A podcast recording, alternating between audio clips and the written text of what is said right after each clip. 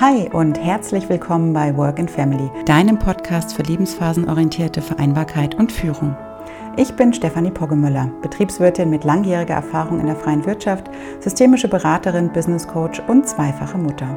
Zum Start in die neue Woche stelle ich Eltern und Unternehmen jeden zweiten Montag einige Impulse zusammen, die inspirieren sollen, Vereinbarkeit in beruflicher, familiärer und persönlicher Hinsicht aktiv und individuell zu gestalten. Denn Vereinbarkeit ist aus meiner Sicht ein Gemeinschaftsprojekt, bei dem es nicht den einen Weg für alle Familien gibt, sondern nur den einen Weg für jede einzelne Familie. Und ich freue mich, dich und euch auf diesem Weg ein Stück zu begleiten. Hallo und schön, dass du wieder reinhörst in die neueste Folge des Work and Family Podcasts. Heute wird es um die Frage gehen, wie wir Konflikte im Vereinbarkeitsalltag wertschätzend gestalten können. Aus meinem Erleben ist es so, dass der Alltag für Eltern oder auch für werdende Eltern meist als herausfordernder und fremdbestimmter empfunden wird als das Leben vor den Kindern. Warum ist es so? Weil der Mehraufwand in der Alltagsorganisation total beachtlich ist. Ne? Es gibt im Haushalt viel mehr zu tun. Es muss mehr gekocht werden, es muss mehr gewaschen werden. Ähm, Kinderklamotten müssen besorgt werden, müssen aussortiert werden. Die Kinder müssen in regelmäßigen Abständen zu den U-Untersuchungen. Wenn sie größer sind, haben sie Hobbys, zu denen sie gefahren werden. Es gibt Playdates zu organisieren. Die Schule muss begleitet werden und, und, und, und, und. Also es kommt sozusagen alles zusammen, was unter diesem großen Begriff der Care-Arbeit zusammenfassbar ist. Und zum anderen ist es natürlich auch so, dass es neue Rollen gibt, die unter einen Hut zu bekommen sind. Ne, mit der Familiengründung bin ich auf einmal in der Rolle der Mutter oder des Vaters. Dadurch verändert sich auch meine arbeitnehmende Rolle. Mm, ich habe nicht mehr so viel Zeit für meine Freunde oder für meine Freundinnen. Also all das kommt auch ganz schön in Bewegung. Und ähm, das kann schon durchaus an vielen Stellen als stressig erlebt werden für Eltern. Und wie wir alle wissen, unter anhaltendem Stress kann sich auch die Kommunikation verändern. Das wiederum nimmt Einfluss auf die Beziehung zwischen den Elternteilen, denn Ungeduld oder Intoleranz werden möglicherweise häufiger gezeigt. Dadurch gibt es mehr Streit, gibt es mehr Diskussionen, die auch zu Lasten der Sachlichkeit gehen. Und genau deshalb habe ich heute einige Tipps zusammengestellt, wie ihr als Elternteile Konflikte im Vereinbarkeitsalltag wertschätzend gestalten könnt. Grundsätzlich ist erstmal zu sagen, dass Konflikte was ganz Natürliches sind. Ne? Also es ist ganz natürlich, dass es zu Uneinigkeiten und Konflikten in der Partnerschaft kommt. Gerade im Vereinbarkeitsalltag gibt es einfach, wie ich gerade eben schon aufgezählt habe, zahlreiche Reibungspunkte, hm, die besprochen werden wollen. Und auch in neuen Lebensphasen der Vereinbarkeit, wo, wo es darum geht, dass sich das System Familie neu findet, weil zum Beispiel sich ein Elternteil beruflich verändert, weil ein Kind in die Schule kommt oder weil auch ein weiteres Kind hm, in die Familie kommt, ist natürlich das Potenzial zu möglichen Konflikten ähm, größer. Und deswegen ist es wichtig, durch Kommunikation und durch regelmäßigen Austausch im in Verbindung zu bleiben, ja, also innerhalb der Partnerschaft, innerhalb eurer Beziehung als Eltern, denn ihr als Paar, ihr bildet das Fundament des Familienlebens. Und gerade wenn es darum geht, Abläufe zu verändern, sich an neue Rahmenbedingungen anzupassen, dann geht es ja meistens auch darum, Entscheidungen zu treffen. Und ja, Entscheidungen zu treffen, das ist nicht immer nur positiv belegt, denn Entscheidungen treffen kann auch anstrengend sein. Warum? Weil es oftmals mit ähm, einer Auseinandersetzung mit gewissen selbstreflektierenden Fragen einhergeht. Ne? Also wenn ich eine Entscheidung treffe, dann mm, oder treffen möchte, dann ist es ja meist dadurch begründet, dass ich feststelle, Mensch, die Ist-Situation gefällt mir nicht mehr so, ich möchte gerne eine andere Soll-Situation haben. Und die Frage ist ja dann überhaupt, wie soll diese Soll-Situation aussehen? Und da kommt dann das Individuum, also ich als eigene Person ins Spiel. Also das heißt, beim Thema Entscheidungen treffen ja, wie wollen wir künftig bestimmte Abläufe gestalten? Wer soll künftig ähm, Kind 1 oder Kind 2 in die Kita bringen? Wer kümmert sich künftig darum, ähm, bei den Hausaufgaben zu begleiten, ähm, ähm, das Kind zu begleiten? Geht es ja erstmal darum, als sich selbst als Person zu fragen, was will ich eigentlich? Ja, und dann auch die Frage zu stellen, was will mein Partner bzw. meine Partnerin und auch die übrigen Familienmitglieder? Und daraus eben die Frage abgeleitet, wie soll da unser gemeinsamer Vereinbarkeitsweg aussehen? Und diese Entscheidung zu treffen bedeutet eben auch, sich und die aktuelle Situation zu reflektieren. Ne, und das ist ein manchmal anstrengender Prozess, ja, aber der hilft dabei, in Bewegung zu kommen, weiterzukommen und sich selber und auch als Paar und als Familie weiterzuentwickeln. Also das ist ähm, ein total toller Prozess, auch wenn er an manchen Stellen mühsam ist. Und wertschätzende Kommunikation ist eben ein wichtiges Tool, wenn es darum geht, Entscheidungen zu treffen, was Neues zu vereinbaren, auszuhandeln. Ähm, und hilft eben auch, sich als Elternteam tatsächlich zu begreifen. Ihr habt gemeinsam diese Familie begründet, ihr habt gemeinsam diese Kinder bekommen und ähm, insofern ist auch, finde ich, dieses Selbstverständnis ein schönes, sich da als Elternteam zu begreifen und auch über ständige Diskussion und Kommunikation ein Wir-Gefühl zu entwickeln und das auch zu leben.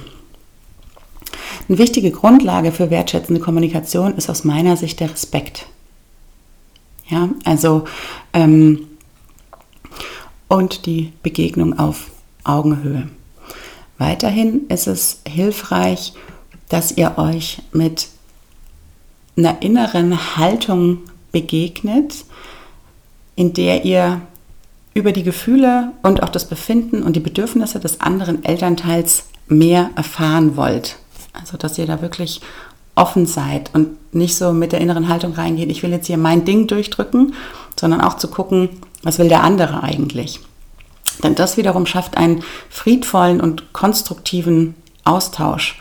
Und das heißt auch, das andere Elternteil ne, in seinem Andersdenken zu akzeptieren ähm, und sich gegenseitig verstehen zu wollen, einander ernst zu nehmen, sich wohlwollend zu begegnen und sich eben nicht gegenseitig die eigene Sicht der Dinge aufzwingen zu wollen, sondern nach einer Win-Win-Lösung zu suchen. Also nach einer Lösung, die sowohl die Bedürfnisse des einen als auch des anderen Parts bedient. Genau, dafür gibt es ein paar hilfreiche Kommunikationsregeln, auf die möchte ich jetzt eingehen. Denn wie gesagt, um solche Gespräche zu führen, ist es tatsächlich unterstützend, wenn bestimmte Regeln angewendet werden. Eine davon ist, dass es erstmal hilfreich ist, das Sprechen und das Zuhören tatsächlich voneinander zu trennen. Also, dass ähm, man sich ganz bewusst dafür entscheidet, sich eben ne, nicht so einen Schlagabtausch zu liefern mit Argumenten, so ich habe aber das und du hast aber dies und jenes und so weiter. Denn es ist meistens nicht sehr zielführend, wird oftmals sehr emotional aufgeladen und ähm, ist dann wenig sachlich und lösungsorientiert, sondern dass es tatsächlich darum geht, einer spricht, der andere hört zu und dann wird getauscht. Das trägt dazu bei, wie ich es gerade eben schon versucht habe zu erklären, dass sich die Elternteile eben nicht gegenseitig ins Wort fallen, sondern sich wertschätzen, zuhören und begegnen. Das kann sich am Anfang, wenn man es nicht gewohnt ist, auch erstmal komisch und sogar vielleicht sogar künstlich anfühlen. Aber gleichzeitig gibt es tatsächlich Untersuchungen, die gezeigt haben, dass dieses Vorgehen total hilfreich ist, um eben gerade heikle Themen sachlicher und weniger emotional zu besprechen. Und ich habe jetzt im Folgenden ähm, jeweils ein paar Punkte zusammengefasst, die sowohl für die Rolle des Sprechers als auch für die Rolle des Zuhörers, des Zuhörenden relevant sind. Also, wenn du das Elternteil bist, das spricht, dann achte auf folgende Punkte. Der erste Punkt ist, sei konkret. Also beschreibe eine konkrete Situation, oder ein konkretes Verhalten. Und achte wirklich darauf, nicht zu pauschalisieren. Also zum Beispiel kann so ein Satz sein, als wir uns vorgestern über die Frage XY ausgetauscht haben. Ja, also wirklich einen ganz konkreten Bezug nehmen auf den Inhalt, auf den Zeitpunkt, damit der Zuhörende auch sich tatsächlich ein Bild davon machen kann, um welche Situation es gegangen ist. Warum ist das so wichtig? Weil dadurch generalisierende Aussagen wie du machst es immer oder schon wieder ist mir aufgefallen oder schon länger sehe ich, ähm, einfach vermieden werden. Und wie du es vielleicht schon gehört hast, ein immer, ein schon wieder, ein schon länger das bringt einen möglicherweise dazu, gleich in so eine Abwehrhaltung zu gehen und eigentlich gar nicht mehr richtig zuzuhören, sondern nur hm, damit beschäftigt zu sein, wie finde ich jetzt Argumente, um mich zu rechtfertigen. Deswegen mach's für den anderen greifbarer, indem du tatsächlich hm, ganz konkrete Situationen beschreibst. Zweiter Punkt ist, formuliere in Ich-Botschaften. Also schildere deinem Partner oder deiner Partnerin den Sachverhalt aus deiner ganz persönlichen Perspektive. Beschreib die Situation aus der eigenen Sicht und bezieh nicht andere oder außenstehende Personen mit ein. Mm, also es ist ungünstig zu sagen, ähm, ja, meine Freundin XY, die findet auch, dass du immer Punkt, Punkt, Punkt.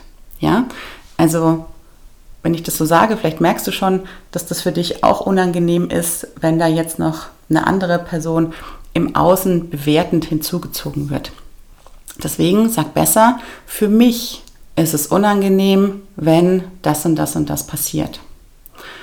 Warum ist es so? Ich-Botschaften verhindern, dass der andere direkt in eine Rechtfertigungshaltung geht und mit Vorwürfen oder Angriffen reagiert, ne, weil es eben nicht so ein anklagendes du machst immer das und das, sondern du gehst von deiner Sicht aus und formulierst es eben so, ne? Für mich ist es unangenehm oder ermüdend, wenn ich immer diejenige bin, die am Abend beispielsweise den Abendbrottisch aufräumt. Wie können wir die Situation anders gestalten, sodass meinem Bedürfnis nach Entspannung am Abend ähm, äh, auch recht, also gerecht, dass man dem auch gerecht wird. Genau. Und der dritte Punkt, das habe ich in meiner Formulierung gerade eben schon so ein bisschen angedeutet, der ist, formuliere deine Gefühle und was dahinter steht. Ja, also geh tatsächlich in die Selbstreflexion, schildere, was die Situation für dich bedeutet, welche Gefühle dabei ähm, in dir ausgelöst werden und auch welches Bedürfnis dahinter steht. Ja, also zum Beispiel die Situation XY vor zwei Wochen oder gestern oder wann auch immer hat mich enttäuscht, weil ich mich ungesehen gefühlt habe in dem, was ich tue. Und mir ist Wertschätzung und Anerkennung wichtig. Ne? Also das heißt, du beziehst dich auf eine konkrete Situation, du schilderst, was das emotional mit dir macht und du kommunizierst, ähm, was dein Bedürfnis ist nach Wertschätzung, nach Anerkennung. Und das ist eine gute Grundlage, um zu gucken, wie man solche Situationen anders gestalten kann um den Bedürfnissen gerecht zu werden. Ne? Also dieses Vorgehen ermöglicht es eben dem Zuhörenden, den Sprechenden zu verstehen, dessen Gefühle und Bedürfnisse besser nachzuvollziehen. Und wenn jedes Elternteil seine Wünsche und Erwartungen offen und klar kommuniziert, dann weiß das Gegenüber, was der oder die andere braucht. Genau, das waren sozusagen drei Tipps für denjenigen, der oder diejenige, die spricht. Und jetzt geht es rüber auf die andere Seite, nämlich zu dem ähm, Part des Zuhörenden. Und wenn du das Elternteil bist, das zuhörst, dann achte auf folgende Punkte. Punkt Nummer eins ist, zeige Interesse und höre bewusst zu. Also sei in so einem Austausch, in so einer Diskussion tatsächlich bei deinem Partner, bei deiner Partnerin. Schau dein Gegenüber an, wende dich ihm oder ihr zu und signalisiere durch, durch Nicken oder durch, mhm, also durch eine ähm, ne, ein, eine Zustimmung im Sinne von, ich habe verstanden, dass du dabei bist. Ja? Also zeig dem, der spricht, dass das Gesagte interessant ist und dass deine persönliche Aufmerksamkeit voll auf ihn oder auf sie gerichtet ist. Schafft euch dafür auch eine ruhige Umgebung und sei bewusst dabei. Also leg das Handy weg, mach den Fernseher aus oder das Radio und lass dich nicht ablenken. Das schafft einfach eine bessere Grundlage für solche ähm, ja, Gespräche, in denen es um wichtige oder möglicherweise konfliktträchtige Themen gibt, geht. Und Punkt Nummer zwei ist, übe dich im aktiven Zuhören.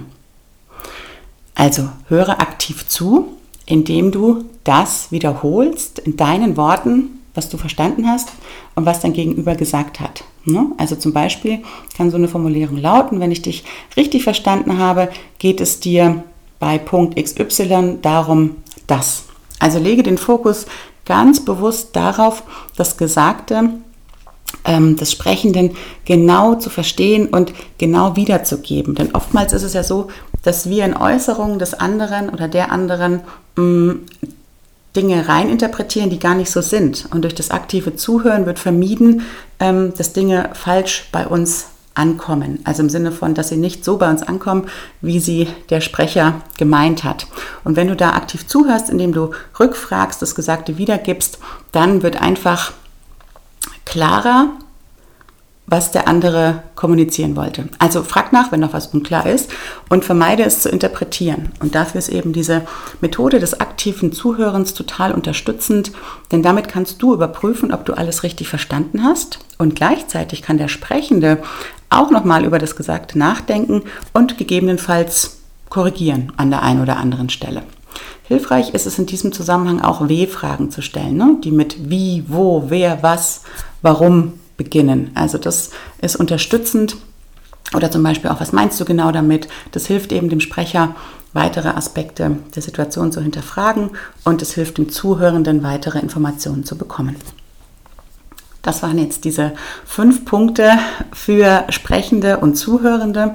Und abschließend möchte ich noch auf einen weiteren Punkt eingehen, nämlich den, dass es wichtig ist, Verbindlichkeit zu, zu schaffen. Das heißt, dass alle im gemeinsamen Gespräch besprochenen und getroffenen Vereinbarungen auch tatsächlich umgesetzt werden. Denn Verlässlichkeit ist wichtig für die Partnerschaft. Wenn ich mich auf das andere Elternteil verlassen kann, dann fühle ich mich aufgehoben und geborgen und dann wird das Vertrauensverhältnis gestärkt. Ne? Ich habe vorhin von Wir-Gefühl und von Elternteam gesprochen. Und das wird durch so eine Verbindlichkeit einfach ähm, ja, gestärkt, wie ich es gerade eben gesagt habe.